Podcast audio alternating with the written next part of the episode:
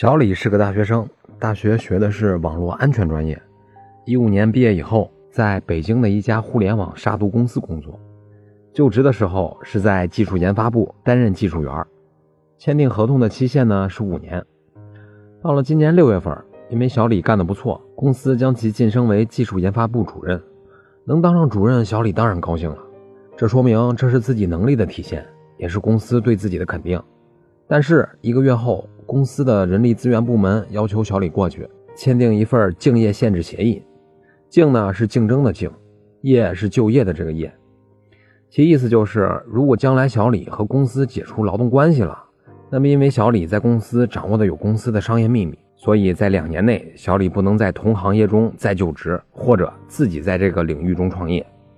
那么现在小李就问：这个协议合法吗？答案是合法。我国法律规定，对于公司中的高级技术管理人员是负有保密义务的，而且公司也是可以和公司的相关人员签订这样的竞业限制协议的。其中的具体内容呢，双方可以协商，而且可以约定双方在终止劳动合同中，前公司的员工不能在同类有竞争关系的其他公司中再就业，或者自己在这个领域中创业，但是时间上是不能超过两年。而小李这个合同呢，没有超过两年。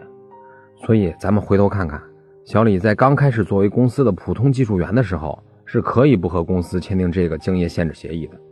但是现在小李成为了一名主管，那么就应当和公司签订这样的协议了。因此，晋升有时候也是一把双刃剑呀。那么，以上就是今天的音频，供您参考。